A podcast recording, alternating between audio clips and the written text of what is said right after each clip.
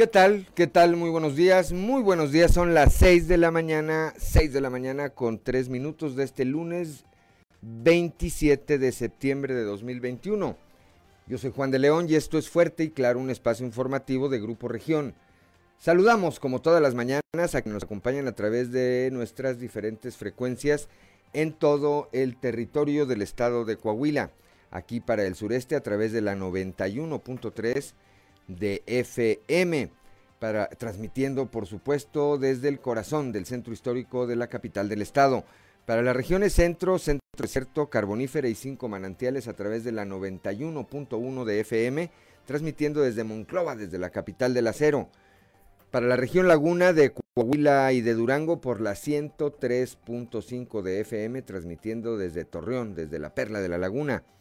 Para eh, Piedras Negras, Piedras Negras y el sur de Texas, específicamente Eagle Pass por la 97.9 de FM, transmitiendo desde el municipio de Piedras Negras precisamente, y para Acuña, Jiménez y del Río Texas por la 91.5 de frecuencia modulada. Un saludo también, por supuesto, a quienes nos acompañan a través de las diferentes eh, páginas de Facebook de Grupo Región. Hoy, como todos los días, hay mucha información y estos son los titulares de hoy. 23 días, 23 días han transcurrido desde que la joven lagunera Yajaira Sujei desapareció. El día de ayer, eh, familiares marcharon allá en el eh, municipio de Torreón para exigir resultados a la Fiscalía de Sinaloa en las investigaciones que lleva a cabo esta dependencia sobre el destino de esta joven desaparecida en Mazatlán, Sinaloa. Durante la gira nacional del movimiento de mujeres de Morena República, las integrantes de las cinco circunscripciones pidieron al sector salud del gobierno federal solo contratar a médicos que no tengan objeción de conciencia y puedan realizar interrupciones del embarazo. La comunidad y la Alianza Ministerial Evangélica de Piedras Negras se pronunciaron en favor de la vida, por lo que organizaron una caravana este domingo y al finalizar presentaron su postura ante la despenalización del aborto. Culminó Culminó ayer la Feria Internacional del Libro Coahuila 2021. Cumplió con eh, sus objetivos como eran la reactivación de la cultura en el estado y la asistencia. La asistencia se estimó en alrededor de 60 mil personas durante los 10 días que estuvo abierta. Así lo dio a conocer su director Salvador Álvarez de la Fuente. La Policía Municipal de Saltillo será capacitada por miembros de la Organización de las Naciones Unidas en temas de violencia contra la mujer y las niñas. Esto con el objetivo de que se tenga la preparación adecuada para responder a este tipo de delitos y no revictimizar a mujeres y niñas. Durante la jornada de vacunación contra el COVID-19 pasado fin de semana se aplicó la primera dosis de la vacuna Pfizer a un joven de 16 años. Al respecto, el jefe de la jurisdicción sanitaria número 3, David Alejandro Musi Garza, señaló que se inmunizó a esta joven estudiante tras haber ganado un amparo eh, concedido por un juez federal, siendo el primer caso eh, que se registra así en la región carbonífera. La presidenta honoraria del DIF Coahuila, Marcela Gorgón, señaló que mediante diversos eh, programas y acciones se brindan servicios de calidad a las personas que viven con algún tipo de discapacidad en todas las regiones del estado. Un total de 110 cadetes de la academia eh, llevan a cabo su preparación teórica y práctica de la, de la Academia de Policía de la Comisaría de Seguridad y Protección Ciudadana, la cual planea graduarlos en el mes de diciembre, supongo que es en Saltillo, aquí esto aquí en la capital del estado. Bueno, pues esta, esta y otra información hoy aquí en Fuerte y Claro. Fuerte y Claro, las noticias como son. Con Claudio Linda Morán y Juan de León.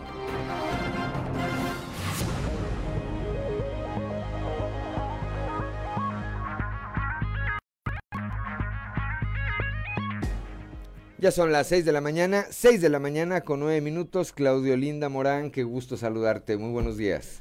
Muy buenos días, Juan. Muy buenos días a toda la audiencia que nos acompaña. Ya a esta hora de la mañana la temperatura en Saltillo 16 grados, en Monclova 21, Piedras Negras 22, Torreón 24, General Cepeda 15 grados, Arteaga 14, Ciudad Acuña 22 grados, Musquis 20 grados, San Juan de Sabina, San Buenaventura y 4 Ciénegas 21 grados, Parras de la Fuente 19 y Ramos Arispe 17 grados centígrados. Pero si usted quiere, quiere conocer a detalle el pronóstico del tiempo, vamos con Angélica Acosta.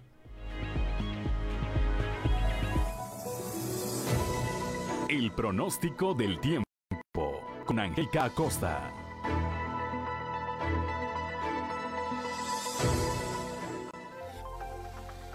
Amigos, a la hora ¿Cómo están? Buenos días, qué gusto me saludarte en este bonito lunes, inicio de semana. Mi nombre es Angélica Costa y estoy lista para darte la previsión meteorológica del día de hoy. Después de este frente frío, el primer frente frío, ¿verdad? Eh, que llegó al estado de Coahuila, nos trajo algo de llovizna. Vamos a ver cómo nos va para esta semana. Pon atención, Salillo. Máxima de 25 grados para este lunes, mínima de 15 durante el día. Vamos a tener periodo de nubes y sol. Va a estar rico, va a estar agradable y por la noche algo de nubosidad. La posibilidad de precipitación elevada para Saltillo 51%. Toma tus precauciones. Perfecto, vámonos ahora hasta Monclova. Temperatura cálida para este lunes, 35 grados como máxima, mínima de 22 durante el día. Una buena cuota de sol, va a estar cálido, va a estar agradable. Y por la noche, áreas de nubosidad, la posibilidad de chubasco, 10% ahí para Monclova. Excelente. Y ahora Torreón, también temperatura cálida, 34 grados como máxima inicio de semana, mínima de 21. Durante el día de un cielo soleado pasaremos a parcialmente nublado, sin embargo se va a sentir muy cálido. Por la noche vamos a tener áreas de nubosidad, la posibilidad de precipitación se incrementa más por la noche que durante el día a 46%. Torreón, toma tus precauciones, maneja con muchísimo cuidado. Piedras Negras también temperatura cálida para este inicio de semana, 37 grados como máxima mínima de 22. Durante el día vamos a tener sol, una buena cuota de sol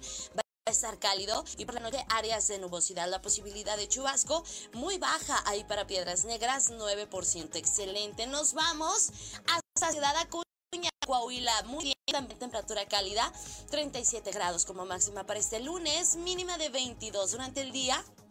Una buena cuota de sol muy muy cálido. Por la noche, áreas de nubosidad, la posibilidad de precipitación, 17% ahí para Ciudad Acuña. Excelente. Ahora, amigos, amigos. ¿Tiene usted vuelta para Monterrey, Nuevo León? ¿Tiene usted algún compromiso? ¿Va por trabajo? Ponga atención. Temperatura cálida para la Sultana del Norte, 35 grados como máximo. El lunes, mínima de 20 durante el día. Vamos a tener periodo de nubes y sol, sin embargo, se va a sentir cálido. Y por la noche, un cielo parcialmente nublado. La posibilidad de precipitación. 25% ahí para Monterrey, Nuevo León. Amigos, si escucharon, viene temperatura cálida, mantente bien hidratado, consume bastante agua y especialmente el cuidado con los niños menores de 5 años y los adultos mayores. Por favor, recuerda, el uso de cubrebocas sigue siendo obligatorio. Muy buenos días. El pronóstico del tiempo con Angélica Acosta.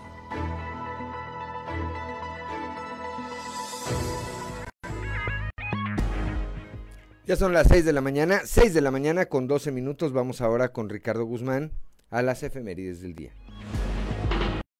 One, two, three o'clock, four o'clock, rock. ¿Qué conocer qué ocurrió un día como hoy? Estas son las efemérides con Ricardo Guzmán. Un día como hoy, pero de 1783, nació Agustín de Iturbide, quien junto con Vicente Guerrero proclamó el Plan de Iguala, con el cual se consumó la independencia de México, que autonombró emperador del país. También, el 27 de septiembre, pero de 1821, entró triunfante triunfante a la Ciudad de México el ejército trigarante, con Agustín de Iturbide a la cabeza, con lo que quedó consumada la independencia de México. Y un día como hoy, pero de 2007, el Valle de Cuatro Ciénegas, Coahuila, se colocó entre las 13 maravillas del país en un cuarto sitio de preferencia en el concurso 13 Maravillas de México, efectuada a nivel nacional, en el que votaron cerca de millón y medio de mexicanos.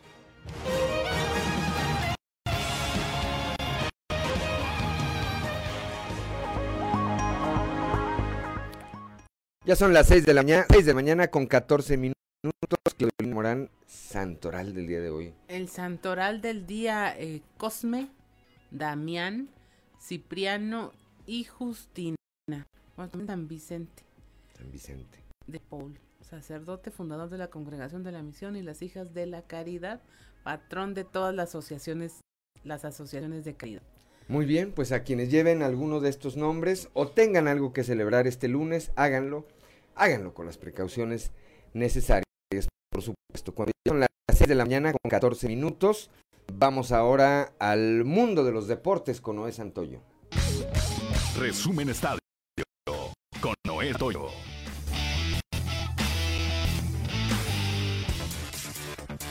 El lanzador mexicano Julio Urias llegó a 19 victorias en la temporada gracias al triunfo de tres carreras por cero de los Dodgers sobre los Diamondbacks de Arizona, registro que le sirve para igualar la marca de Fernando Valenzuela, que de 1982. Urias, quien tiene una marca de 19-3 en la temporada, la cual la sostiene como el máximo ganador en lo que va del año, trabajó cinco entradas en las que permitió cinco hits, concedió una base por bolas y ponchó a tres oponentes con 3.01 de efectividad. Julio tiene programada una apertura más en los juegos que quedan de la temporada a Dodgers, porque podría igualar los 20 triunfos que logró Teodoro Higuera con los cerveros de Milwaukee en 1986. Claro, se convirtió en el cuarto mexicano en alcanzar superar esas cifras. Higuera y los 21 triunfos que lograron Esteban Loaiza en 2003 y Fernando Valenzuela en 1983. El Servicio de Administración Tributaria SAT hará pagar 12.4 millones de pesos al boxeador Juan Manuel Márquez por no declarar impuestos de ejercicio 2012 por ingresos de 52 millones de pesos que tuvieron diversos orígenes. La Suprema Corte de Justicia desechó la última oportunidad legal que tenía Márquez para impugnar la resolución del SAT, misma que salió a la luz en 2016 y fue confirmada en abril de 2019 por la institución tributaria. Tremendo golpazo se ha llevado Davante Adams en el partido en el que los empacadores derrotaron a los 49 de San Francisco en el Levi's Stadium. El receptor de Green Bay sufrió una taqueada tremenda de parte de Jamie Ward, quien encendió las alarmas en el emparrillado. Todo ocurrió durante uno de los lanzamientos del cual Aaron Rodgers hacia Davante Adams en el último cuarto del partido, cuando el reloj marcaba 7.41 por jugar. Ahí el receptor buscaba quedarse con el ovoide entre dos marcadores y finalmente fue impactado directo en el casco. Adams quedó tendido durante algunos minutos y aunque volvió a jugar tras ser auxiliado por las asistencias médicas, el video de la tacleada muestra los ojos del jugador desorbitados, sin enfocar, aprovechando las oportunidades que los Red Sox le dieron al no atrapar dos batazos de foul que habrían terminado su turno al bat. En el octavo episodio, Aaron Judge impulsó las carreras de la ventaja con un doblete ese domingo para guiar a los Yankees de Nueva York a un triunfo de 6 sobre Boston. Con este resultado, los Yankees completaron la barrida de una serie que le dio la vuelta a contienda por el puesto de comodín. Los cerveceros de Milwaukee amarraron segundo título de la división central de la Liga Nacional en cuatro años, venciendo ayer ocho carreras por cuatro a unos erráticos de Nueva York. del dominicano Willy Adames, quien pegó con rones y produjo tres carreras. Juan Vergara al minuto 94 le dio el triunfo Rayados del Monterrey Santos Laguna la noche de ayer en el Estadio Corona, a quedar el marcador dos goles por uno. Con este resultado, Monterrey luz imparable y deja una dolorosa derrota en el Estadio Corona. Otros resultados de esta jornada 10, las Águilas del América y Chivas en el Clásico Nacional empataron a cero goles, mientras que Pumas de igual manera no se hicieron daño. El día de hoy concluye la actividad de esta fecha con el encuentro entre Juárez y Querétaro. Resumen Estadio con Noé Santoyo.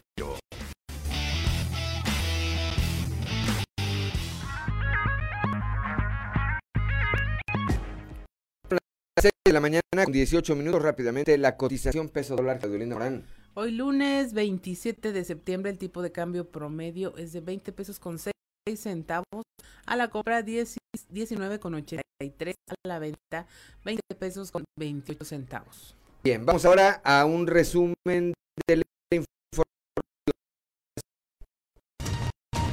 Registra México 3.988 nuevos casos de COVID-19, va 270 cinco mil muertes confirmadas. De acuerdo con la Secretaría de Salud Federal, ya suman 3.632.800 los contagios desde el inicio de la pandemia. Las entidades federativas con los casos son eh, Tabasco, Clima, Ciudad de México y Querétaro la Guardia Nacional, un trailer cargado con seis mil cartuchos y armas largas en Zacatecas. Esto en acciones de seguridad y vigilancia en este trayecto y fueron apoyados con binomios caninos que detectaron este cargamento de más de seis mil cartuchos y cuatro armas largas eh, que eran transportadas en un tráiler de una empresa de paquetería. A siete años de Ayotzinapa marchan de verdad y justicia. Eh, padres y madres de las víctimas, acompañados de estudiantes y diversas organizaciones, marcharon del Ángel de la Independencia al Zócalo Capitalino, eh, exigiendo estas demandas. También hubo normalistas de diferentes estados del país y ya son siete años con este movimiento. Finalmente, un enfrentamiento en límites de Querétaro y Guanajuato deja tres personas muertas. Esto en, diversos operativos en la autopista Querétaro-Celaya de Cuota a la altura de la comunidad de Amexe. Ahí hubo un enfrentamiento y, bueno, ese fue el saldo que dejó tres personas muertas. Y hasta aquí el resumen de información nacional.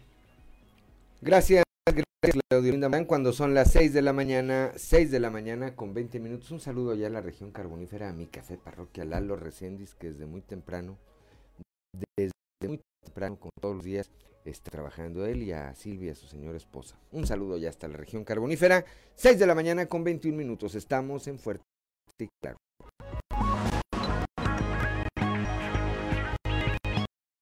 de la mañana, 6 de la mañana con 25 minutos. Vamos ahora a la portada de hoy de nuestro periódico Capital, que en su nota principal pues destaca esta información de la que ya damos un adelanto y más y en un momento más estaremos actualizando.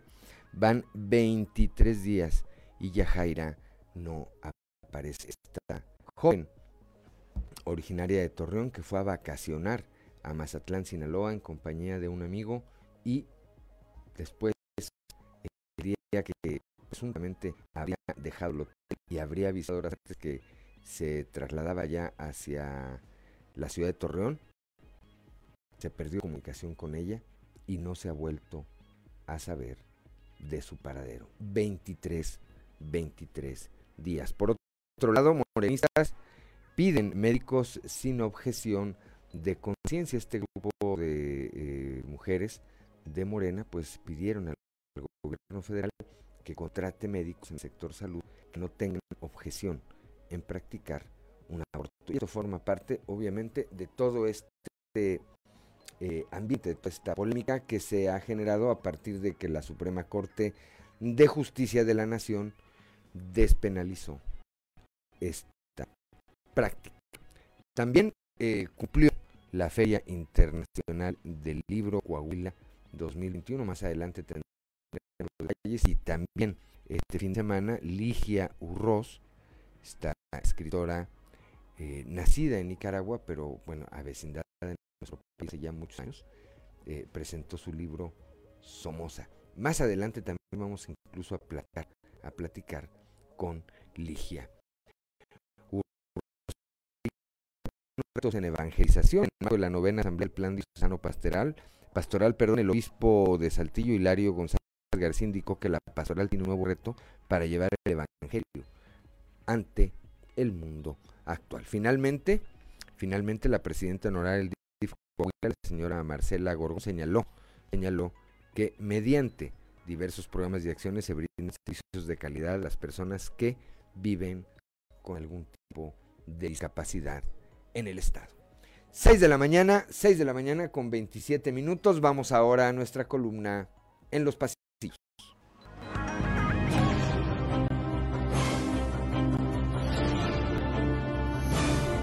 En el cartón de hoy, despuesito, nos muestra a Mario Delgado que está junto con Diego del Bosque, quien está envuelto en una tremenda pelea campal de Morena Coahuila.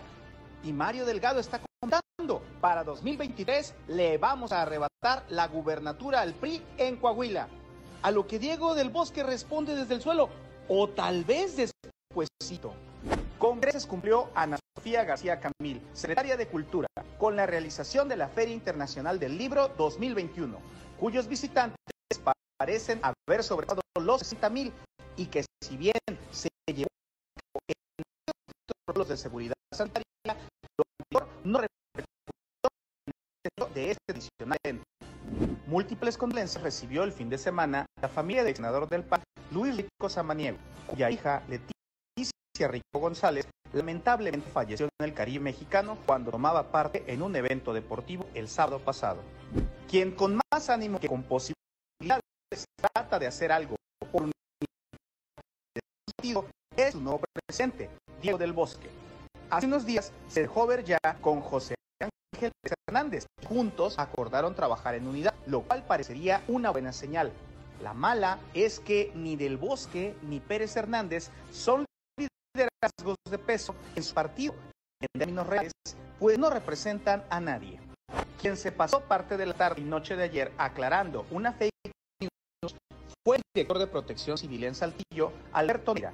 Y es que una publicación en las redes en las que se daba cuenta de la captura de un cachorro de tigre en una colonia del poniente de la ciudad se viralizó rápidamente. Lo cierto es que no vota el tigre y por lo mismo tampoco ninguna captura.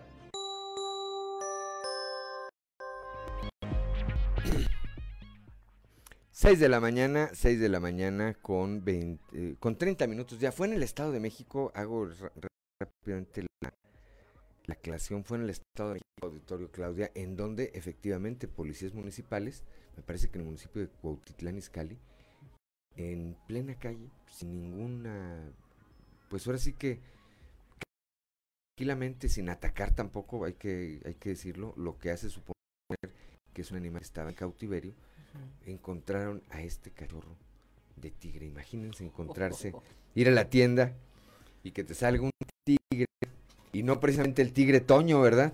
Que ya lo quitaron de, de los eh, alimentos, ¿verdad? Pero bueno, fue allá y no aquí. Alguien, alguien se le ocurrió subir eh, esa, esas imágenes y decir que había ocurrido aquí, al poniente de Saltillo, y bueno, pues eso generó en algún momento una expectación.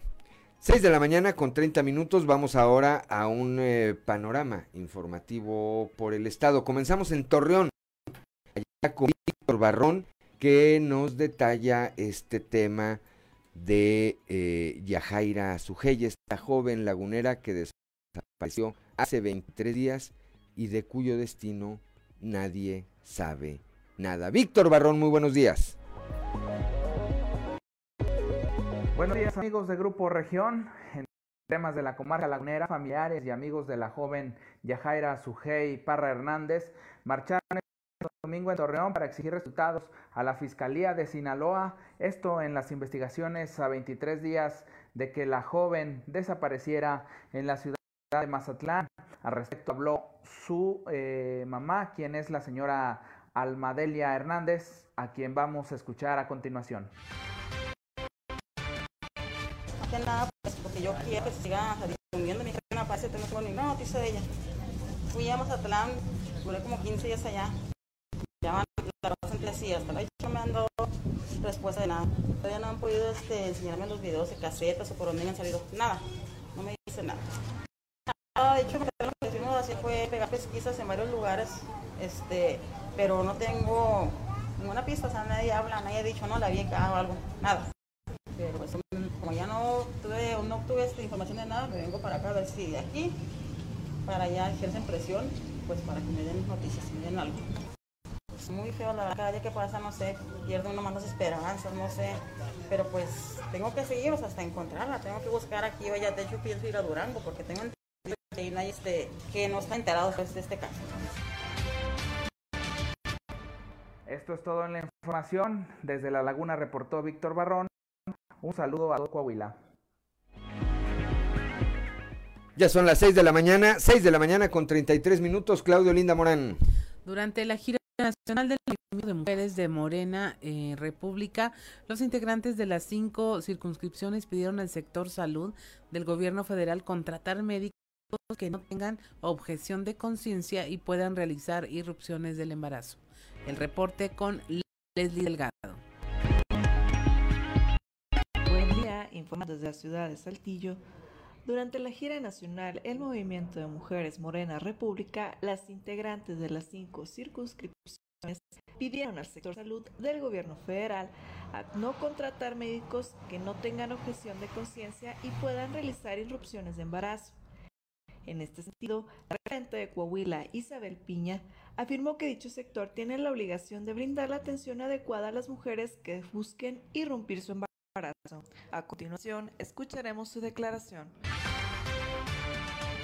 Sí, hay, médicos que, que, están apelando a la, a la objeción de conciencia, pero también el sector salud tiene la obligación de contratar médicos que no, que no tengan este problema de, de objeción de conciencia. En nuestro estado, como comentaba el magistrado presidente Miguel Meri informó que en, que en Coahuila no hay mujeres detenidas o presas el delito de, de aborto. Pero lo que sí no dejó claro si en Coahuila hay mujeres que estén en la cárcel, que estén privadas de su libertad por uh, delitos como comentábamos hace un momento, eh, eh, asesinato por parentesco. Entonces, sería un llamado a Secretaría de Salud de Coahuila y de, no sé si del país. Al sector salud. que no tengan esta situación de objeción de conciencia. Es correcto. Eh, de, eh, al sector salud en, en general, a nivel nacional. Agradezco la intervención y deseo que tengan un excelente día. 6 de la mañana con 35 minutos en este mismo tema. Vamos a, Piedras Negras, allá con mi compañera Norma Ramírez. Evangélicos se pronunciaron en favor de la vida. Norma, muy buenos días. Muy buenos días y excelente inicio de semana. La comunidad y la Alianza Ministerial Evangélica de Piedras Negras se pronunciaron a favor de la vida, organizaron una caravana y al finalizar presentaron su postura por la despenalización del aborto. El mensaje oficial estuvo expresado por el pastor Israel Rodríguez, en donde planteó que como organización cristiana evangélica siempre lucharán por la auténtica prioridad que requiere atención en el país. La información y detalles a continuación. Tenemos la certeza de que los mexicanos y coahuilenses seguirán eligiendo siempre toda la vida y todas las vidas. Y junto a ellos seguiremos luchando por las auténticas prioridades que requieren urgente atención en nuestro país. Los niños y niñas que viven en la pobreza extrema, cada vez más alarmante. La falta de apoyo educativo, el lacerante látigo de hambre, la falta de empleo y oportunidades que afecta a numerosas familias, así como la dramática situación de los adultos mayores, quienes también podrían verse vulnerados en sus derechos una vez más. Abrazamos a cada ciudadano preocupado por el temor de leyes que puedan vulnerar su integridad. Para Fuerte y Claro, Norma Ramírez. Gracias Norma Ramírez, 6 de la mañana con 36 minutos. Claudia Olinda Morán. Terminó ya la Feria Internacional del Libro Coahuila 2021, más de 60 mil visitantes durante los 10 días. El reporte con nuestro compañero Raúl Rocha. ¿Qué tal compañeros? Buenos días. Esta es la información para el día de hoy. La Feria Internacional del Libro Coahuila 2021 cumplió con varios de sus objetivos como era la reactivación de la cultura en el estado y con la asistencia de personas que se estimó en 60 mil durante los 10 días que estuvo abierta, informó su director Salvador Álvarez de la Fuente. Agregó que por los protocolos sanitarios que debieron de cumplir, se realizó de una forma híbrida y ante esto requirieron de disminuir la asistencia de personas que es visitada en cada edición. Es un sueño muy positivo. Se lograron los objetivos que se habían planteado en esta feria. Eh, desde el gobierno del estado de Coahuila, que encabeza el ingeniero Miguel Riquelme, teníamos principalmente la idea de reactivar la actividad cultural con referentes como la feria. No digo, evidentemente que ahorita hay muchos conciertos, hay, hay presentaciones de libros, sí hay una actividad cultural, pero era importante fortalecerla con proyectos tan emblemáticos como la feria. ¿Qué fue el reto que nos planteamos desde el principio? Bueno, lograr un equilibrio entre la oferta cultural que podemos dar desde la feria y las medidas sanitarias aplicables. Y en ese sentido pues fue todo un éxito porque los protocolos que aplicamos, la verdad es que se cumplieron muy bien, nos permitieron recibir a la gente sin riesgo para nadie. Este, mira, nosotros nos planteamos una meta de entre un 25 y 30% de la asistencia general que hemos reportado en otros años. Es decir, la última vez que realizamos la feria reportamos una asistencia como de 190 mil personas, algo así. Entonces nosotros nos propusimos una meta de entre el 25 y 30%, que pues, implica un número importante de entre 50 y 60 mil. Esta es la información para el día de hoy. Buen día. 6 de la mañana con 38 minutos. Vamos rápidamente ahora con Christopher Vanegas. Va a capacitar la ONU elementos de la Policía Municipal de Saltillo. Cristo, muy buenos días. Hola, ¿qué tal? Muy buenos días, compañeros. Los saludo con mucho gusto a ustedes y a todos nuestros radioescuches y déjenme platicarles que durante este fin de semana, la titular del Instituto Estatal de la Mujer, Katy Salinas Pliego, dio a conocer que los elementos de la Policía Municipal de Saltillo serán capacitados por miembros de la ONU Mujeres.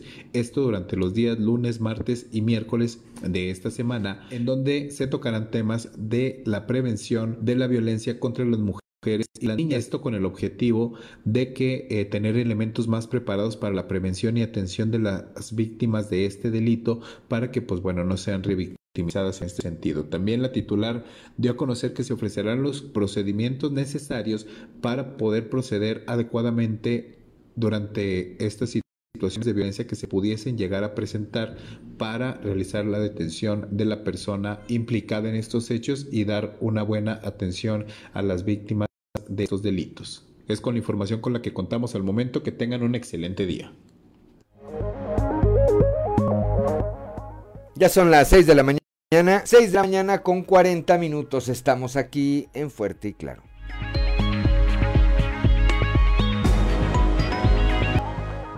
6 de la mañana con 44 minutos y eh, continuamos con este recorrido de la información estatal. Bajo amparo federal se aplicó la vacuna de Pfizer a un menor de 16 años. Esto sí es el primer caso ya en la región carbonífera. Nuestro compañero Moisés Santiago nos tiene la información a detalle.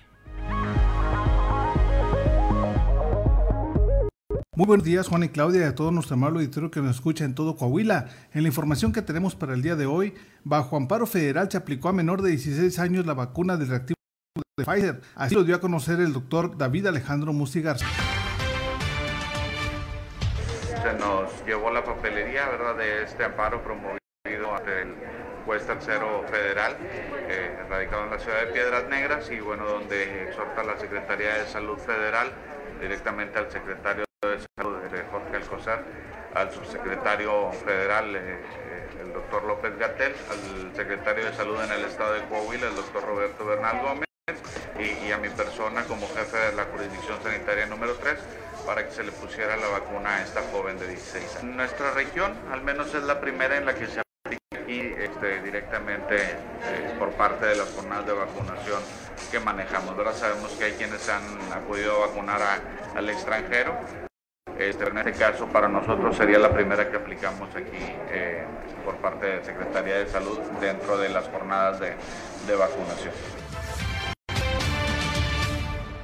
De esta manera se trata entonces de la primer joven de 16 años que es vacunada bajo un amparo federal. Esta es la información que tenemos para todos ustedes desde la región carbonífera. Para Grupo Región Informa, su amigo y servidor Moisés Santiago. Que tengan un excelente día.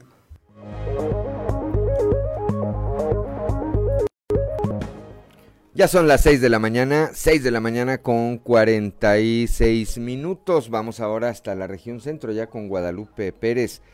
El gas bienestar incumple con requisitos, así lo señala, así lo señala el empresario del ramo Gerardo Oyervides. Guadalupe, muy buenos días.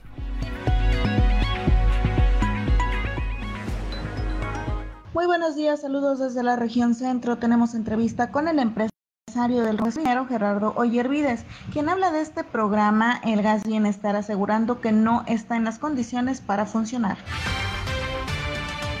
Eh, se está manejando por ahí el gas bienestar, ¿sí? Que, que, nos pone en desventaja a muchos también distribuidores de gas que decimos, a ver, no, o sea, el gobierno federal no cuenta con una infraestructura, no cuenta este, con, con el, las unidades de reparto, con la administración, etcétera, etcétera. Y para poder hacer eso se requiere tiempo. ¿Cómo es posible que dicen que ya están ya eh, listos para poder arrancar? Hicieron pruebas piloto allá en algunos lugares del Estado de México y, y le salió el tiro por la culata, porque realmente hicieron contratos con gente, repartidoras, comisionistas, y les quedaron mal vieron que no pudieron controlar la situación y se les salió de las manos y están batallando. Que esa, esa situación la vemos eh, amañada porque realmente eh, ese subsidio que se puede manejar, ese dinero es tuyo, es mío, es de todos los mexicanos. Saludos desde la región centro para Grupo Región Informa, Guadalupe Pérez. Ya son las 6 de la mañana. 6 de la mañana con 48 minutos. Vamos ahora hasta Acuña, allá a la frontera de nuestro estado con eh, del río. Texas con Ricardo Ramírez Guevara. Reubican a migrantes a refugio temporal. Ricardo, muy buenos días.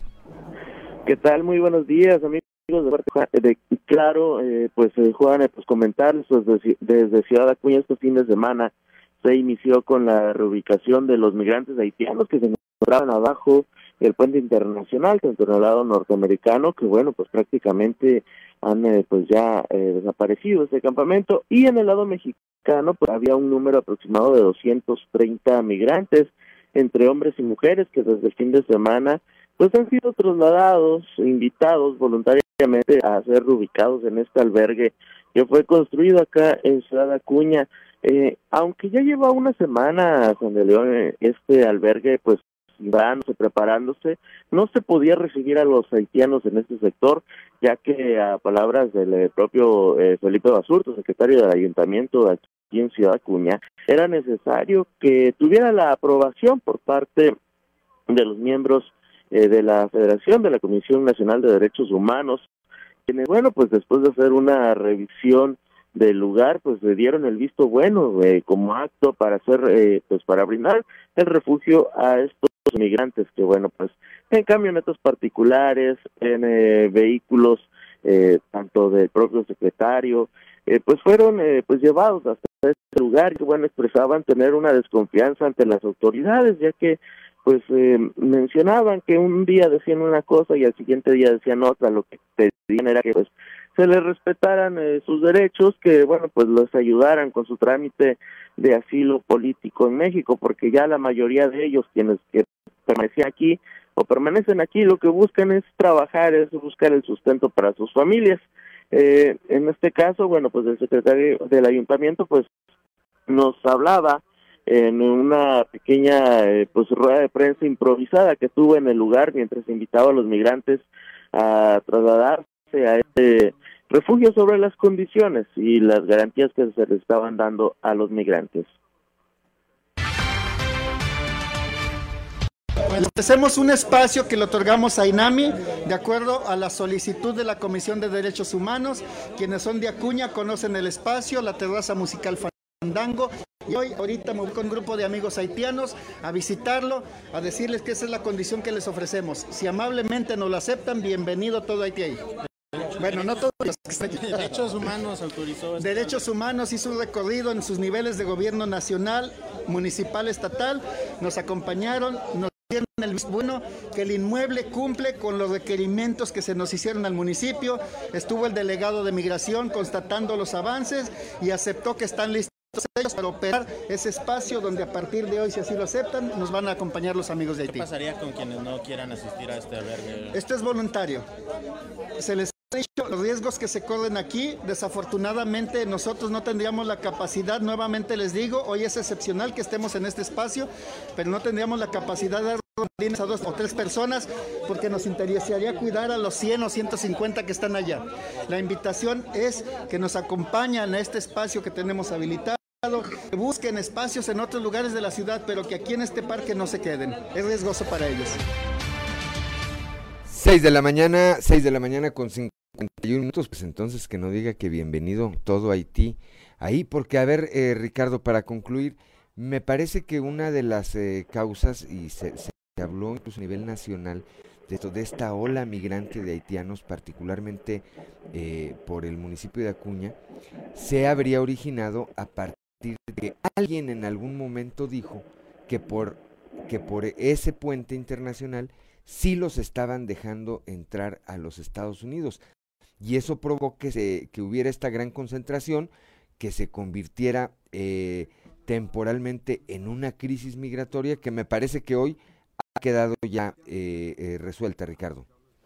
Eh, así es, mira, en un principio se hablaba, bueno, pues de que el tráfico, bueno, no el tráfico, sino el flujo de migrantes haitianos estaba en todas las fronteras de, de México con Estados Unidos. Sin embargo, llegó el momento que aquí en Del Río, Texas, por decisiones del eh, propio gobernador, el propio presidente de Estados Unidos, se detuvieron las deportaciones de manera internacional. Cuando se da esto, pues aquí en Ciudad Acuña y en Del Río existía un grupo aproximadamente de 500 migrantes, quienes pues al saber esto de inmediato empezaron a comunicarse con pues, sus amigos y familiares.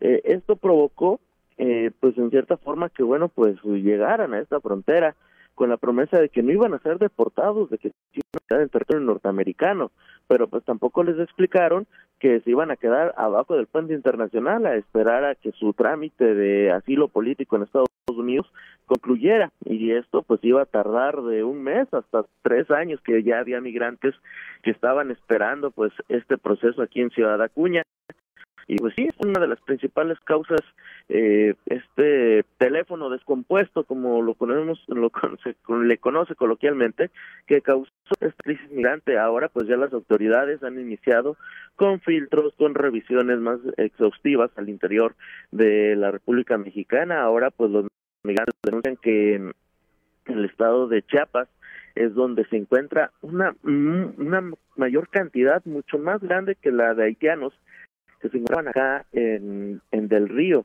Mencionan que ahorita ya hay más de 20 mil haitianos que esperan su trámite para ingresar a territorio mexicano en Chiapas. Es por ello que, bueno, ellos también han, eh, pues denunciaban que no querían regresar, ser deportados hasta Chiapas para concluir su trámite migratorio, que era una de las, eh, pues, eh, condiciones que les eh, proponían las autoridades migratorias. Bien, pues gracias eh, Ricardo, como siempre, Ricardo Ramírez Guevara, ya desde Acuña por tu reporte tan completo. Muy buenos días. Muy buenos días, que tengan un excelente inicio de semana. 6 de la mañana, 6 de la mañana con 54 minutos. Sí, en un eh, abrir y cerrar de ojos, eh, Claudia Auditorio, se convirtió eso en una crisis, ¿verdad? Así es. Pero creo que hubo en el camino muchas omisiones, ¿no? Demasiadas. No podía pasar desapercibido un grupo tan grande entre eh, personas que sí traían su, sus documentos en orden entre quienes no, este, vaya, no, no aparecieron por arte de magia. Por arte de magia, ese es, me parece que ese es ahí das en el meollo del tema, no, no aparecieron por generación espontánea, se trasladaron desde el sur del país. En camiones completos, pagando boleto, uh -huh. en autobuses de línea. Hasta la frontera uh -huh. de eh, Acuña con Del Río. Texas. 6 de la mañana con 55 minutos. En un momento más vamos a platicar con Rubén Aguilar Valenzuela, como todos, como todos los lunes. Y más adelante con la escritora Ligia Urros. Estamos en Fuerte y Claro.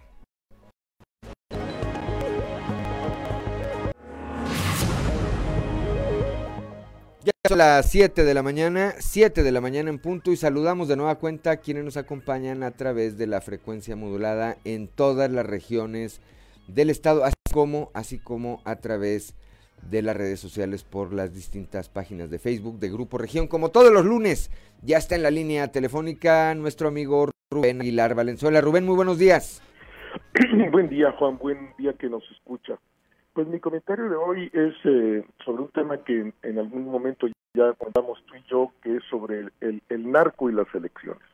Pero todas las semanas eh, surge nueva información de la intervención de narco en la pasada contienda electoral del 6 de junio y bueno, entre otras cosas, eh, queda muy documentado que como mil, mil cien eh, eventos de violencia, que es eh, 38% más de lo que ocurrió en el proceso 2017-2018, que el número de los asesinatos de políticos eh, en el periodo de la elección 2021 eh, pues fue de 102 y que 36 ah, de ellos fueron o candidatos o precandidatos que ah, se, se hizo presente estos delitos en, en las 32 entidades federativas, aunque se concentró en una docena de las mismas como Sonora, Sinaloa,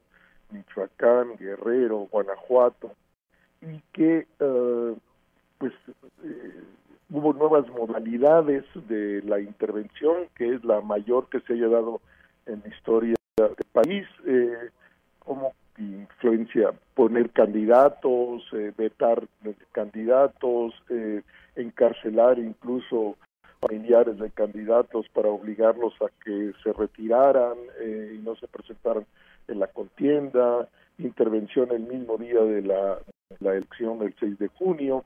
Y pues cada vez hay mayor documentación de investigadores académicas y y eh, periodísticas. Estamos bien documentado el estado de Guerrero, el estado de Michoacán. Y bueno, esto abre un montón de preguntas, Juan.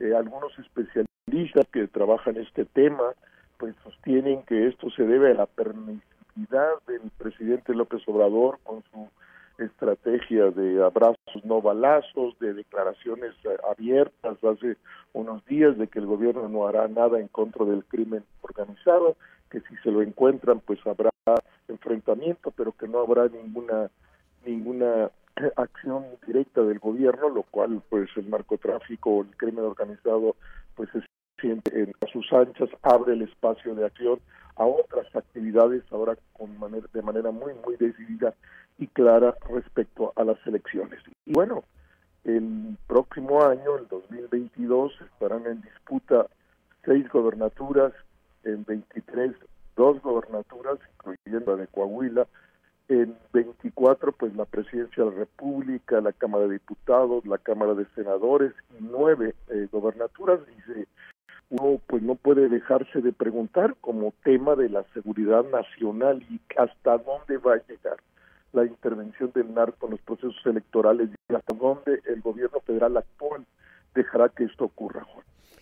Pues me parece, me parece que una parte de la respuesta a esta pregunta que haces, Rubén, ha eh, sido contestada ya. Yo no dudo que haya habido otros mandatarios estatales que hayan eh, eh, manifestado la intervención del crimen organizado en el, durante el proceso electoral, pero como lo hizo Silvano Aureoles de Michoacán, que juntó todo un expediente que lo llevó ante quien entenderíamos era la persona correcta, que era ante el presidente de la República, y el presidente le dijo, no, no, no, yo aquí no quiero enterarme de estos temas, vaya usted al INE, vaya usted a la fiscalía, pues me parece que ahí está ya eh, esbozada de manera muy clara cuál va a ser la actitud de quien encabeza el gobierno federal ante este tipo de situaciones, eh, lamentablemente, Rubén. Pues es trágico lo que estás diciendo, Juan, y es muy probable que así sea, y entonces el, el crimen organizado se sienta con libertad absoluta para todavía elevar su intervención en los procesos electorales en el 2022, en el 2023 y en el 2024 con la anuencia del presidente de la República que ha decidido que no va a hacer nada que las cosas sigan. Y entonces, pues estamos sí en la lógica de un problema de seguridad nacional, un atentado abierto contra la vida democrática del país y bueno, pues eh, una evidencia de esto es eh, la toma de posesión del nuevo gobernador de San Luis Potosí, de Gallardo por el Partido Verde, cuando hay acusaciones de años atrás sobre sus eh, relaciones de su padre, de él, de sus hermanos con el crimen organizado en San Luis Potosí, denuncias ante la eh, pues la fiscalía que no tomó en cuenta. Y bueno pues es un escenario muy grave que, que normalmente queda, de un lado solo tiene eh, eh, pues cobertura en el momento mismo después eh, deja de dar seguimiento de parte de los medios incluso pues de los actores políticos y eh, el espacio se abre y el crimen organizado va caminando, caminando. Y bueno, podemos hablar entonces y es muy eh, fuerte el comentario de que pues hay eh, narcoestados este, en el país, narcomunicipios en el país, eh, producto de esta intervención y de esa atención, eh, no solo desatención, sino permisibilidad, dejar que las cosas ocurran parte de este gobierno federal que ha sido como parte de su política el dejar hacer, dejar pasar al crimen organizado. Me parece que quien eh, no vea esta realidad es ingenuo en, estos eh, días. La situación es eh, clara, todos vimos, ahí están los números que no mienten, ahí están estas muertes lamentables, eh, todos estos hechos que se dieron. Y por otra parte, insisto, porque a mí eso, cuando yo vi eso, a mí me pareció terrible que el presidente evadiera de esa manera. Políticamente, pues pudo haberlo recibido y enterarse y demás, pero cuando ni siquiera quiso eh, entrarle al tema, me parece que nos dio una señal muy clara de cómo va a estar actuando hacia adelante Rubén. Pues así es, eh, lamentable. Y no solo, eh, en el mejor de los casos, Juan, sería que el que no lo quiera aceptar, eh, pues fuese ingenuo, pero probablemente es, es eh, cinismo, es, es, es parte de una, de una manera de colaborar para que las cosas ocurran como están ocurriendo. Eh, aquí sí que es, no tiene que ver con filias o fobias, si le gusta uno o no este gobierno o el presidente. Ahí están los datos objetivos, ahí está eh, el día a día eh, nuevas investigaciones que documentan con precisión lo que realmente ocurrió. Y bueno, seguramente que en las próximas semanas, meses, iremos viendo investigaciones como las de Michoacán, como las de Guerrero, en otros de los estados donde esto fue eh, pues terrible eh, y cómo eh, la presencia del crimen organizado determinó el resultado de la elección básicamente en presidencias municipales, diputaciones locales, que es donde se concentra el, el mayor esfuerzo, eh, pero también a nivel de las eh, gubernaturas, Juan. Pues vamos a, vamos a esperar, no falta mucho tiempo, pareciera, pero no falta tanto tiempo a ver qué ocurre. Gracias Rubén, como siempre, te deseo que tengas un excelente inicio de semana. Buen día, Juan, y igual para ti, para quien nos escucha. Abrazo. Gracias, abrazo Rubén. Aguilar. 7 de la mañana con 9 minutos. Vamos ahora a la opinión de Álvaro Moreira de todos los moles.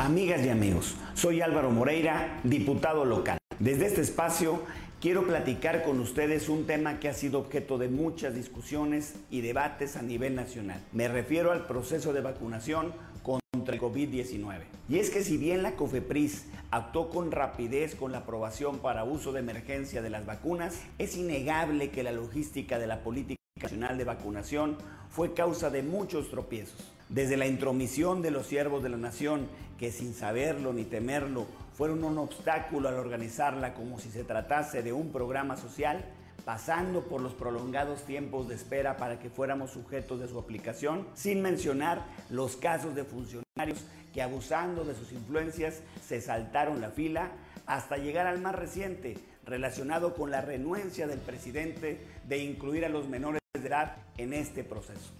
Son muchas las declaraciones que desde la presidencia se lanzaron, llamándolo incluso un desperdicio y un desvío vacunar a nuestros niños, mientras ellos se alzaban el cuello donando más de 400 mil dosis a otros países, dejando en segundo lugar a los mexicanos. Pero los tribunales dieron su buen revés al gobierno federal y es que miles de familias acudieron a los tribunales para solicitar por la vía legal que se vacune a sus hijos menores de edad. Afortunadamente para el gobernador Miguel Ángel Riquelme, la salud de las niñas y niños sí es prioridad. Junto con municipios y organismos empresariales, el pasado 14 de septiembre Coahuila se convirtió en la primera entidad en proveer de esta vacuna a menores de edad, siendo ejemplo de congruencia y solidaridad. Esta acción, que ya está siendo replicada por otras entidades como Nuevo León, aparece como un rayo de esperanza para millones de familias que buscamos la protección de nuestros hijos.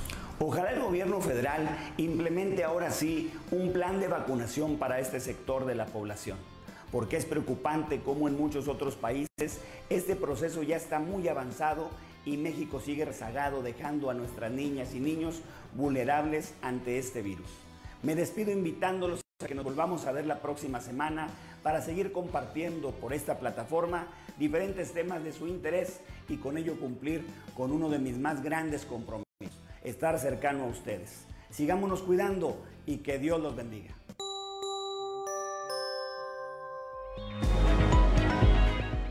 Siete de la mañana con 12 minutos y justo nos acompaña en la línea telefónica Carla Seward, quien forma parte del Frente Feminista de Saltillo de la colectiva Biznaga Roja y está con nosotros para platicar de las actividades que se van a realizar este 28 de septiembre. Buenos días, Carla.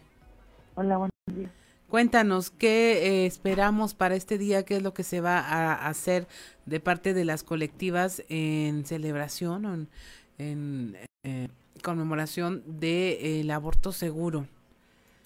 Bueno, pues nosotros hicimos el programa para una jornada que aquí le llamamos Días Aborteros, que inició este día sábado que ya pasó.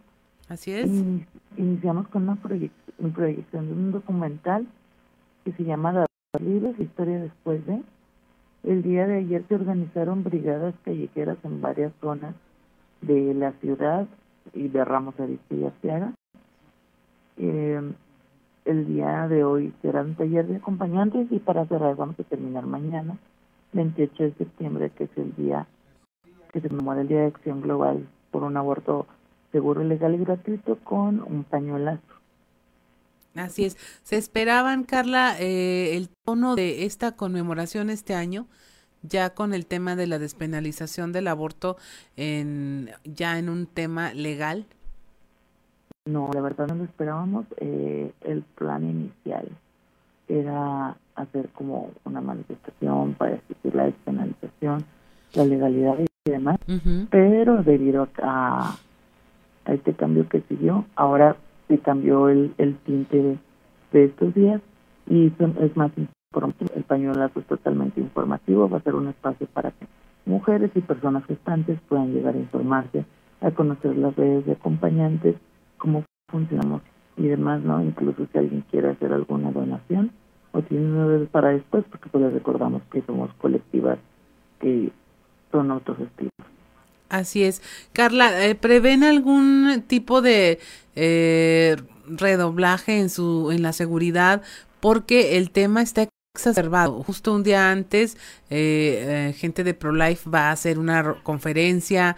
ya habrá también próximamente una protesta de, grupos católicos y obispos para abordar el tema. Entonces el tema está en, en la esfera pública en este momento y si de por sí es controversial, eh, ¿esperan ustedes tener mayor seguridad, mayor control de la manifestación y de estas actividades para evitar algún acto violento? Eh, nosotros siempre manejamos cierto nivel de seguridad.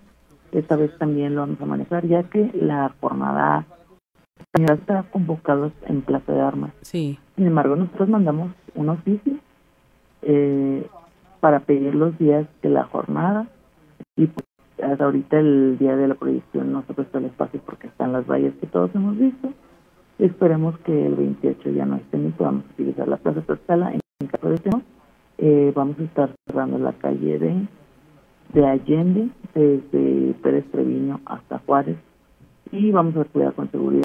Esperemos que no haya ninguna muestra de violencia, porque al fin y al cabo todos estamos ejerciendo nuestro derecho a la protesta y además que nosotros pensamos que el aborto no es algo que se que se tenga que debatir porque es un derecho.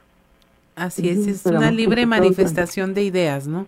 Ajá, entonces nosotros esperemos que esté todo tranquilo para, para que acudan, para que acudan las mujeres, las madres, las hijas, las hermanas, que sepan que es un tema del que se puede hablar libremente y que conozcan las nuevas circunstancias eh, legales que pueden apoyarlas en algún momento determinante de su vida. Carla, eh, ¿han hablado ustedes o tienen relación con otros otras colectivas del país donde también ya se despenaliza el aborto, pero luego faltan las leyes reglamentarias?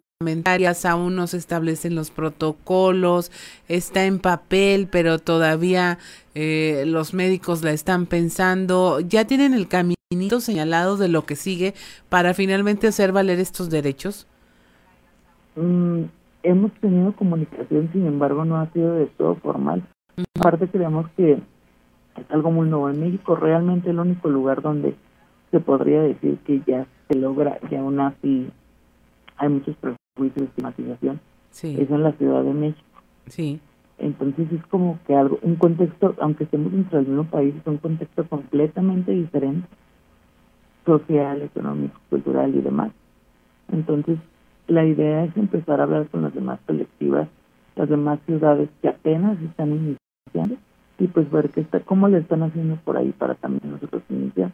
Pero pues la realidad es que mientras se avanza o no, nosotros tenemos que seguir dando acompañamiento Así es, el fenómeno pues no se va a detener porque una ley no esté preparada para asumirlo como tal.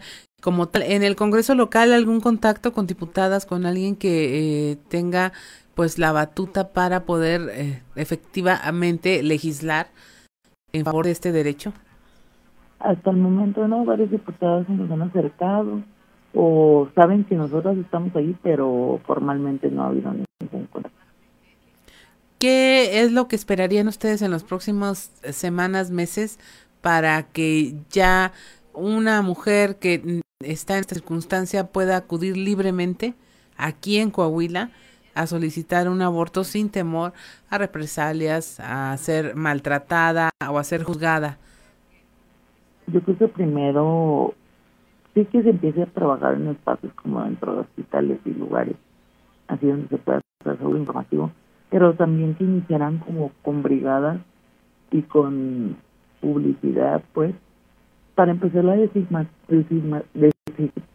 quitarle la estigmatización al aborto, perdón, sí. y que además la información empiece a llegar como a todas las personas. Porque pues de nada sirve que no se sigue la gente estigmatizándolo, viendo como algo malo, viéndolo como algo inseguro, no, y verlo como, como esto de que, ah, pues ese aborto es un engaño, cuando el producto ya tiene, no sé, seis meses de gestación. Y no, vamos a hacerlo como un protocolo completo, una información completa, para que se pueda ir socialmente. Porque si se tiene la infraestructura, pero la sociedad culturalmente no está preparada, pues es algo por lo que se va a batallar y pues se va a seguir siendo adelante. Recuérdanos hora y lugar en que se concentrarán este 28 de septiembre. el 28 de septiembre a las 6 pm en la Plaza de la Nueva Tlaxcala. Les recuerdo que es un evento únicamente para mujeres y personas gestantes y también por ahí sacamos un comunicado donde se les pide a los medios asistir o mandar únicamente a mujeres a cubrir el evento. Eh, si se mantiene cerrada la plaza sería entonces en la calle Allende. Uh Sí, enfrente a Plaza Tlaxcala. Ok, pues muchas gracias Carla por conversar con nosotros esta mañana y estaremos al pendiente de cómo se desarrolla este tema. Que tengas una excelente jornada. Igualmente. Son las 7 de la mañana con 20 minutos. Estamos en Fuerte y Claro. Regresamos.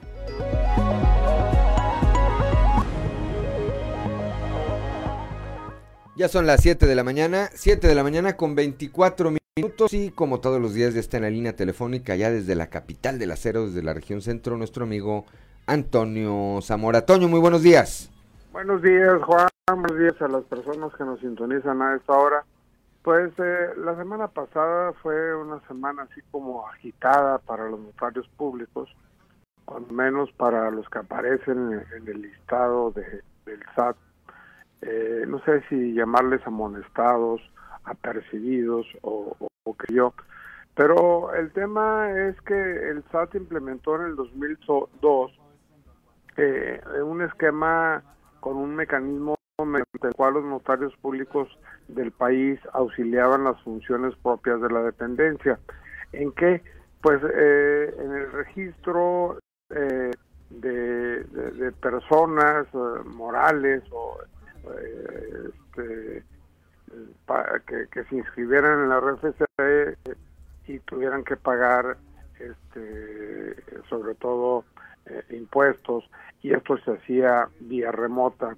Eh, desafortunadamente eh, este pues se volvió no dinámico este tipo de acciones por el cual muchos notarios 1500 de los cuales 61 de, de Coahuila pues dijeron no pues no le entramos ya a este asunto porque pues porque no funciona, porque está muy lento, por lo que sea, y, y, pues no se registraron de nueva cuenta ante el SAT, y de ahí eh, el sistema tributario dijo, bueno, estos 1.500 notarios ya no van a ser, este, eh, ya no va a dar fe, ya no van a ser fedatarios en este tipo de acciones.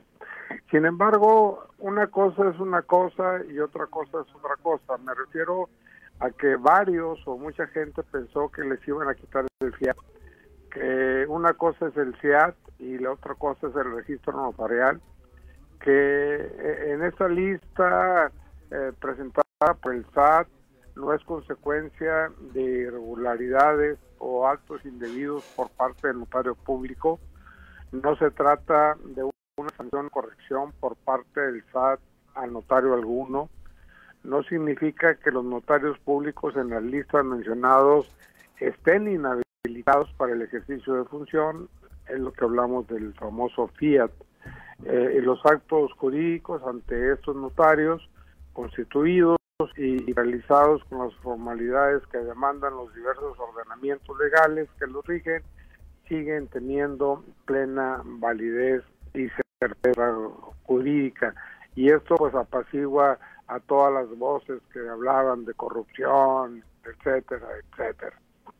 Lo único es que el notario público ya no realizará el trámite de inscripción y los usuarios ahora lo harán de manera ordinaria acudiendo ante las oficinas del SAT.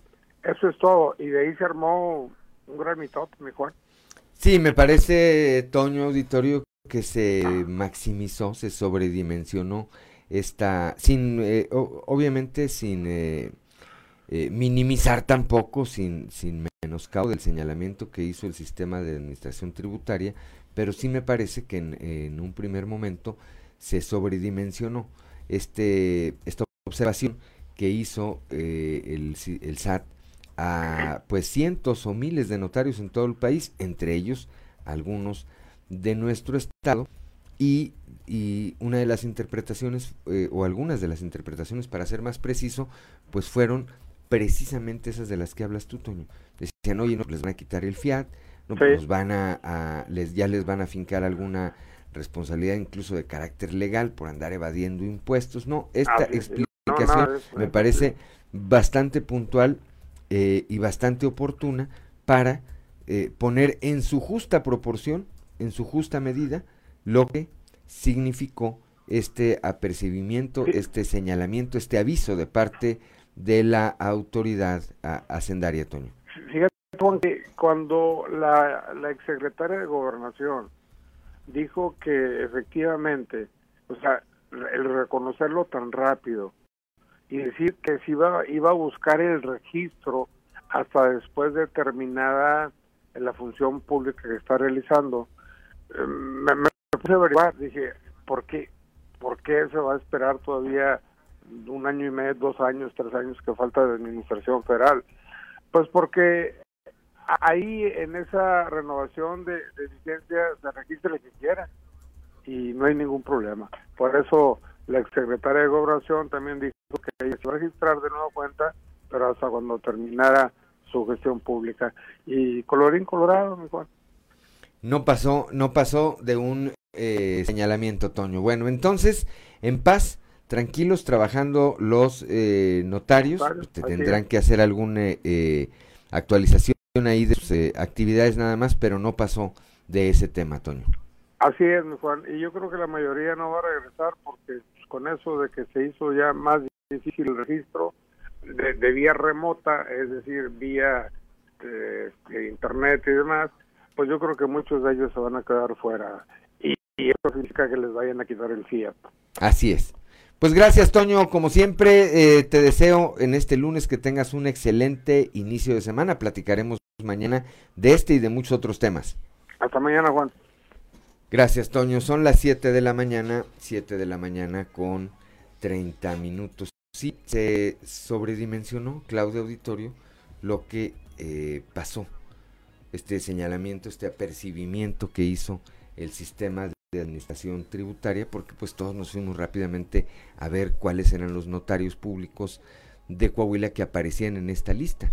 Y inicialmente se pensó pues van a quitar el fiat, les van a fincar alguna responsabilidad de carácter legal, etcétera, pero no, es bueno, ya nos eh, explicó de manera muy clara Toño qué implica este señalamiento. Pues es que empezaron asustando con el petate del muerto, ¿no? Porque la primera afectada fue la eh, ex ministra Sánchez Cordero y entonces dijeron, pues si le cayeron a la ex ministra, ex secretaria de gobernación, sí, ¿qué será para el resto de los notarios mortales? ¿Qué este será para los mortales, verdad? Exactamente, son las 7 de la mañana, 7 de la mañana con 31 minutos. Aprovecho para saludar de nueva cuenta a todas las regiones del estado de Coahuila que nos acompañan, que nos acompañan esta como todas las mañanas a través de la frecuencia modulada aquí para el sureste a través de la 91.3 de FM transmitiendo desde el corazón del centro histórico de la capital del estado, para las regiones centro, centro desierto, carbonífera y cinco manantiales por la 91.1 de FM, para la laguna de Coahuila y de Durango por la 103.5 de frecuencia modulada, para el norte de Coahuila y el sur de Texas por la 97.9 de FM y desde el pasado 14 de septiembre para Cuña, Jiménez y del Río, Texas por la 91.5 de FM también. Son las 7 de la mañana con 32 minutos. Comentábamos hace un momento de eh, pues que eh, concluyó ayer con éxito, a mí me parece, eh, la Feria Internacional del Libro en Coahuila en su edición 2021. en medio de pandemia y demás, a mí me parece que estuvo a la altura a la altura de las expectativas. Hubo más de 60 mil visitantes. Se observaron los protocolos sanitarios que marcan las autoridades en este momento. Se hicieron una serie de modificaciones a la logística. Y entonces, bueno, creo que Ana Sofía García Camila, secretaria de Cultura, cumplió, cumplió con eh, el retorno de esta de este tradicional evento. A propósito de ello, y le aprecio mucho que me tome esta comunicación esta mañana, tengo en la línea telefónica a Ligia Urros. Ella es escritora. Durante esta eh, Feria Internacional del Libro presentó su novela Somoza. Y bueno, pues eh, además debo agradecerle que tuve el privilegio de participar con ella en esta eh, presentación. Ligia, muy buenos días. Parece que tuvimos un, eh, eh, tenemos un pequeño problema de comunicación. En un momento más restableceremos la comunicación. Le platico rápidamente esta, esta novela titulada Somoza y escrita por Ross. Bueno, pues habla de Anastasio Somoza, este dictador allá en eh, Nicaragua, que eh, pues durante tantos años tuvo sometido a su pueblo, fue derrocado por los sandinistas, que hoy en eh, la persona de Daniel Ortega, pues se han constituido de nueva cuenta en una dictadura en este país centroamericano. Lo interesante, entre muchas otras cosas de, este, de esta novela es que Ligia vivió, vivió muy de cerca, siendo una niña, estos capítulos de la historia. Ya está en la línea telefónica. Ligia, muy buenos días. Hola Juan, ¿qué tal? ¿Cómo estás? Muy buenos días. Es un privilegio estar aquí en la mañana con ustedes. Al contrario. Platícanos, Ligia. Eh, bueno, pues estuviste, de entrada yo te preguntaría, y como participante desde el otro lado, desde el otro lado de la Feria Internacional del Libro Coahuila 2021, ¿qué te pareció este evento? ¿Es la primera vez que vienes aquí a Coahuila? Es mi primera vez en Coahuila y, y la recepción tan cálida de los coahuilenses me ha dejado impresionada. Hoy regreso a la Ciudad de México, pero me, se queda un pedazo de mi corazón aquí en Coahuila. Estoy, es, pero de verdad impresionada. La feria con todos los protocolos de sanidad, eh, ya sana distancia, gel, todo. Eh, en las salas tú podías ver un asiento sí, un asiento. O sea, en realidad estuvo todo increíble. Yo quiero felicitar a Ana Sofía por todo el trabajo, a, Salvador, a los que estaban en la feria. Fue espectacular, la verdad. Y para nosotros los autores, volver en presencial a las ferias del libro es un gozo que, bueno, va más allá de cualquier cosa, ¿no, Juan? Bien, eh, es eh, importante lo que señala, repito, porque es desde la, desde la, desde la otra parte. De, eh, una es quienes tradicionalmente un evento de esta naturaleza, pero lo otro son los autores, los escritores que vienen y participan, exponen su trabajo, presentan. En este caso, presentaste tú tu novela Somoza. Platícanos, platícanos de esta obra, Ligia. Sí, Somoza es, como tú ya bien estabas contando, eh, pues la historia de la dictadura en Nicaragua eh, no es una apología de la dictadura, sino más bien es preguntar acerca de este ser, de, de este dictador y, y todas las aristas que puedas que pueda tener, porque la novela está desde el punto de vista de sus enemigos, pero también desde el punto de vista de la gente que lo quería. Entonces es más bien la, ver la condición humana en una persona. Y es bien importante saber la historia, la historia de un país para no poder, para no repetir las cosas en las que te equivocaste, las cosas en las que la historia eh, nos está diciendo por ahí no va. Eh, por ahí va de nuevo una dictadura en Nicaragua. El personaje que, que quitó a Somoza del poder ahorita está instaurado en el, está como instaurado como otro dictador. Entonces, por eso es tan relevante leer el libro, porque, porque te das cuenta cómo se repiten estos patrones, ¿no? Y, y pues eh, eso es lo que yo quiero decir. Yo viví eh, muchos de los acontecimientos que vienen en el libro porque conocí en directo al general Anastasio Somoza y caminábamos en la juntos, me platicaba de cuestiones de Nicaragua y, y bueno, claro, todo eso está decantado en las páginas de Somoza. Y, y otro, otro aspecto que se me hace muy eh, interesante, Ligia, es que tú eras pues apenas una niña. Hay una parte, hay una parte en esta novela en donde apuntas, dices, eh, luego los adultos pretenden creer que los niños no escuchamos y entonces libremente y eso les da o, te dio en ese momento la oportunidad pues eh, ahora sí que prácticamente escuchar de todo, Ligia. Claro, eso, eso pensamos que a lo mejor los niños no se están dando cuenta o no se están enterando cuando tienes una conversación. Y claro que sí, nosotros, la verdad es que nos tenía todo el tiempo ahí o tú vas registrando y los registros de tu memoria infantil se van quedando.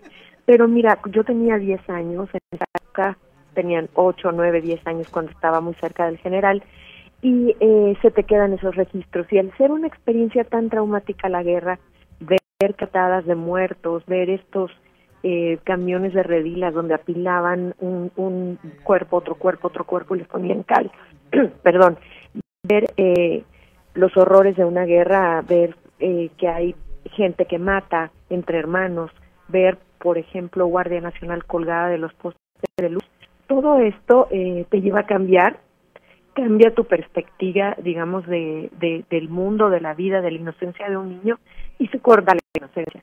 Y entonces empiezas a ser completamente adulto en ese momento.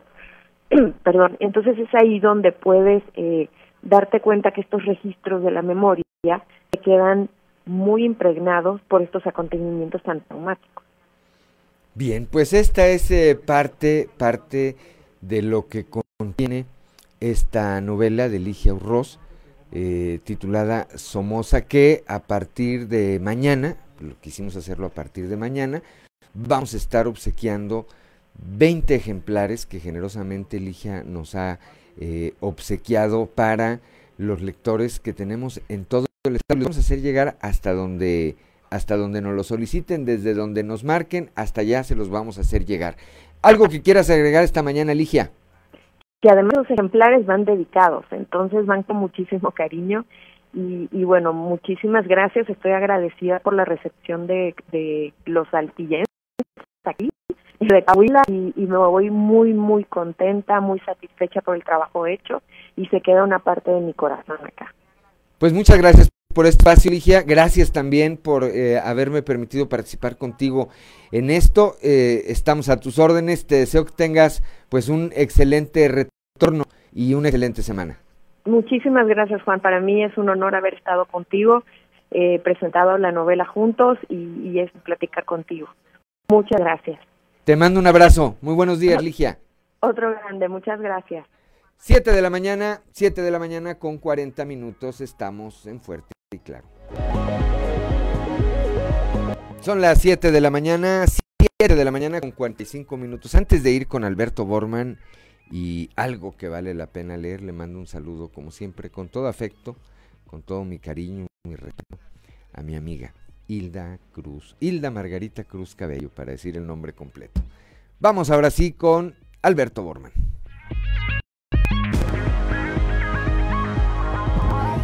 Algo que vale la pena leer con Alberto Bortman. Excelente jornada, estimado amigo Juan de Hoy, amigo Radio Escuchas. Mil gracias por su sintonía.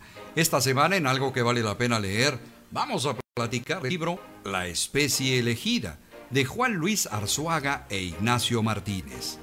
Y es que como dice Antonio Páez Pinzón, sin problemas, el hombre no hubiese evolucionado y la herramienta clave ha sido la creatividad. Cuando un libro se reedita año con año manteniendo su vigencia en los escaparates de las librerías, es un signo evidente de que la obra se sigue vendiendo y si se vende, seguramente es porque vale la pena leerse.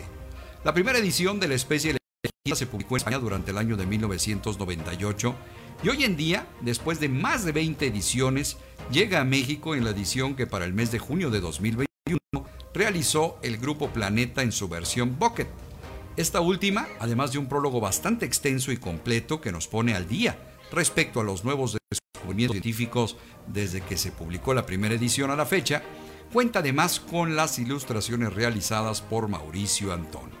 ¿Por qué resulta interesante adentrarnos en la historia documentada de nuestra evolución, sobre todo en estos tiempos? Bueno, pues la respuesta, además de la riqueza histórica y de conocimiento, se encuentra contenida en una reflexión muy interesante que alguna vez argumentó Elizabeth Gilbert. Cuanto mayor es la crisis, al parecer, más rápida es la evolución. Así sucedió con cada una de las especies que nos antecedieron y actualmente los seres humanos vivimos no una, sino varias crisis fundamentales.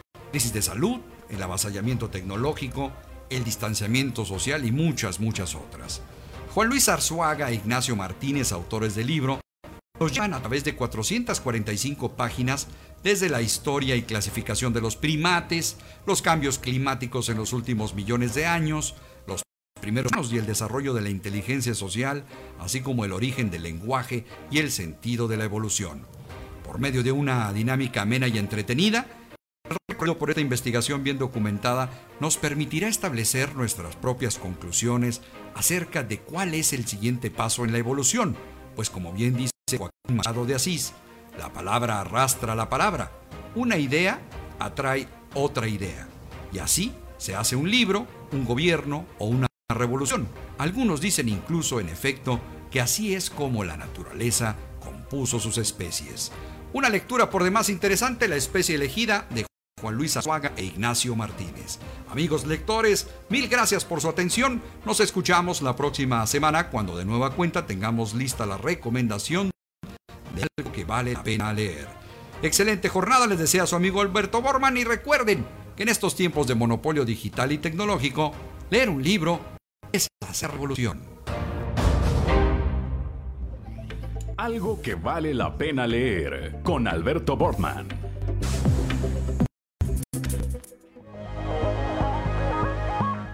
Son las 7 de la mañana con 49 minutos. Vamos ahora a otro editorial, este titulado La otra versión de nuestro amigo Pedro Fuentes Reina, que a partir de hoy, que a partir de hoy inicia su ya formalmente su participación como eh, editorialista aquí en Grupo Región.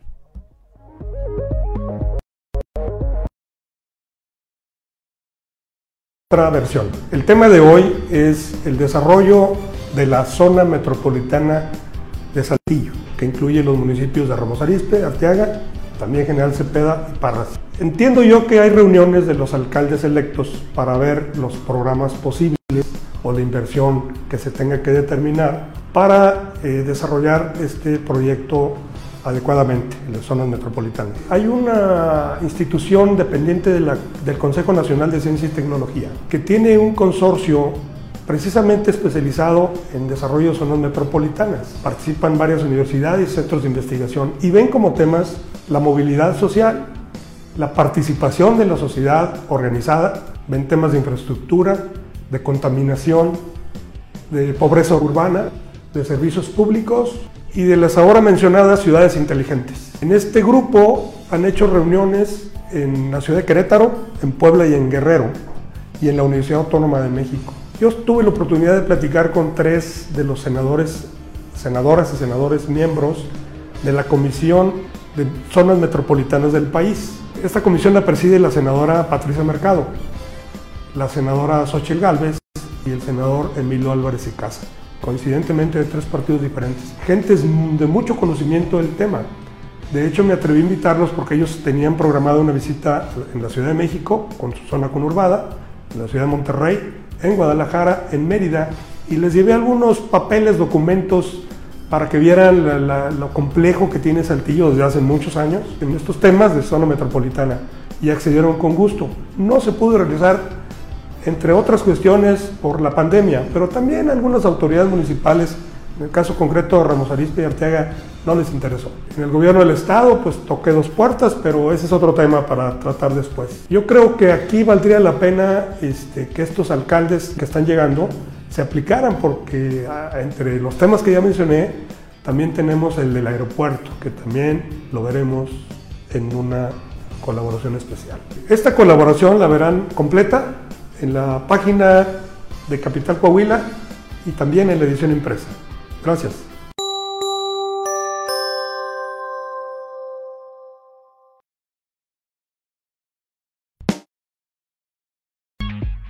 Siete de la mañana con 52 minutos. Pues sí, como bien lo apunta Pedro Fuentes, su, eh, sus colaboraciones las eh, podrá ver además de en las redes sociales, en la edición impresa y digital de nuestro periódico Capital. Bienvenido, bienvenido, verdad, Pedro Fuentes. Reina, alcanzamos a ir al show. Vamos rápidamente al show de los famosos con Ámbar Lozano. El show de los famosos con Ámbar Lozano. Lupita D'Alessio finaliza acuerdo por las regalías de sus canciones. Lupita D'Alessio por fin será la dueña de las regalías de sus canciones. Sus regalías llevaban años en manos del empresario Jaime Azcárraga, dueño de Radio Fórmula. La cantante después de 30 años conmemoró que por fin será la única dueña de las regalías de sus más exitosos temas. La cantante también reveló que está preparándose para volver a los estudios de grabación en una nueva increíble etapa de su vida. La artista confiesa que está feliz y ansiosa por volver a los escenarios.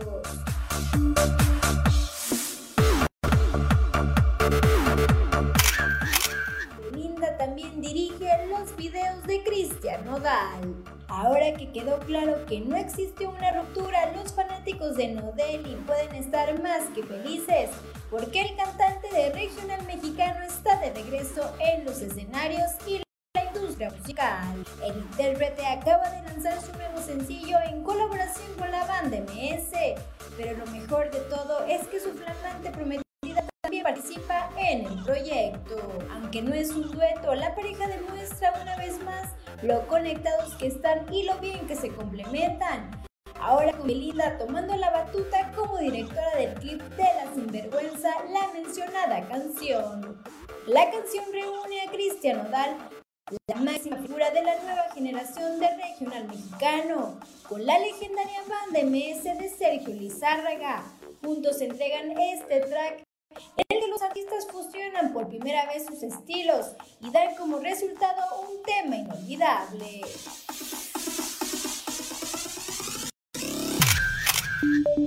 Reportó para Grupo Región Amberly Lozano. Ya son las 7 de la mañana, 7 de la mañana con 55 minutos. Bueno, pues ya nos vamos esta mañana de lunes. Gracias, gracias de verdad, como siempre, por eh, acompañarnos a lo largo de estas dos horas, desde las 6 y hasta las 8 de la mañana, aquí en Fuerte y Claro. Lo esperamos el día de mañana, el día de mañana, como todos los días. Gracias Claudelina Morán, como siempre, gracias a Ricardo Guzmán en eh, la producción, a Ricardo López en eh, los controles, a Reyes y a Cristian Rodríguez que hacen posible la transmisión de este espacio a través de las redes sociales, pero sobre todo gracias a usted que nos distingue con el favor de su atención. Les recuerdo, Y Claro es un espacio informativo de Grupo Región bajo la dirección general de David Aguillón Rosales. Yo soy Juan de León y le deseo que tenga usted el mejor de los días.